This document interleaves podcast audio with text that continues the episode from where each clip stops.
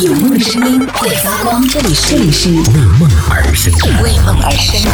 态度电台。度电台。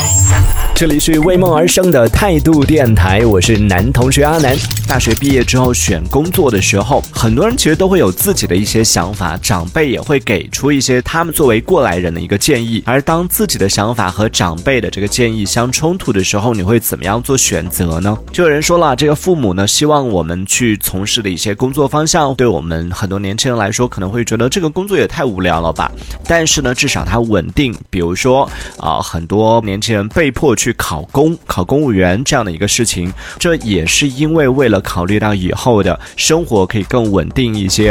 那就可能对于刚出大学的你，觉得好像不太能理解，但是没关系，去做就对了。然后等到多年之后回过头来看的时候，你会感谢他们的，因为他们会看得比你更长远。当然，这是网友的一种观点啊，也有很多网友就觉得说我就是要选自己的这个路去走。所以想问问大家说，在这样的时候，就当你做人生的这种重大决定选择的时候，你会跟从自己的内心去做出选择呢，还是说会听家人帮你安排的？其实我自己来说一下我自己的一些不成熟的一些小想法吧。就我是觉得说，其实每个人他都有自己的一些活法。虽然说爸妈或者是家里的长辈他们是过来人，他们的人生阅历确实会比我们相对来说会更丰富一些，但是从另外一个角度来说，就不管是他们摔过的跟头也好，或者是他们总结出来的一些经验也好，这些都是他们自己去亲身经历的，然后才会有这样的一些总结，有这样的一些经验。而作为晚辈的我我们呢，确实应该多听听他们总结出来的这样的一些经验，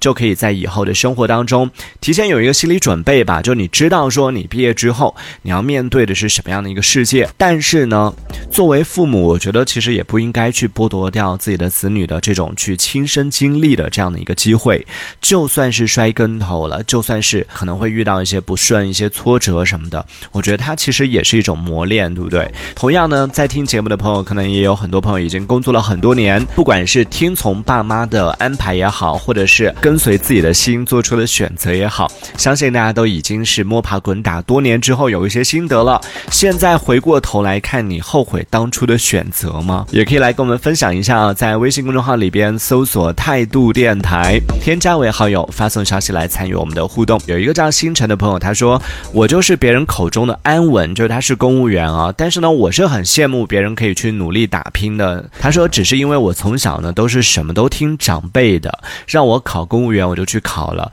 然后别人看着我好像很好，但是我自己其实心里却想要过另外一种生活。所以你看，不管你在什么样的时候做什么样的选择，你都会觉得吃着碗里的看着锅里的，总觉得好像别人的就是比自己的香。然后还有一个叫飞鱼的朋友，他说到的是，他说我自己二十岁的时候也觉得自己的人生应该自己来决定，然后呢就毅然决然的选择就放弃考考公了。现在真的很后悔当初没有听家人的意见，但是为时已晚，就可能错过了考公务员的年纪了。你怎么就知道如果选那条路会更好呢？就我们都会有一个惯性思维，当你选择做出了一个选择，然后发现这个选择给你带来的结果不是你想要的时候，你就会理所当然的就觉得，哎呀，早知道当时我就选择另外一条路好了，就总会觉得好像另外一条路总会比现在更好一样，但真的不不一定。这一小节我们暂时先聊到这里，喜欢我们节目的朋友别忘了订阅、关注，在评论区里给我们留言，还有机会被主播翻牌，在节目当中进行播出，也期待看到你的消息。这里是为梦而生的态度电台，我是男同学阿南，我们下次接着聊。哦，态度电台。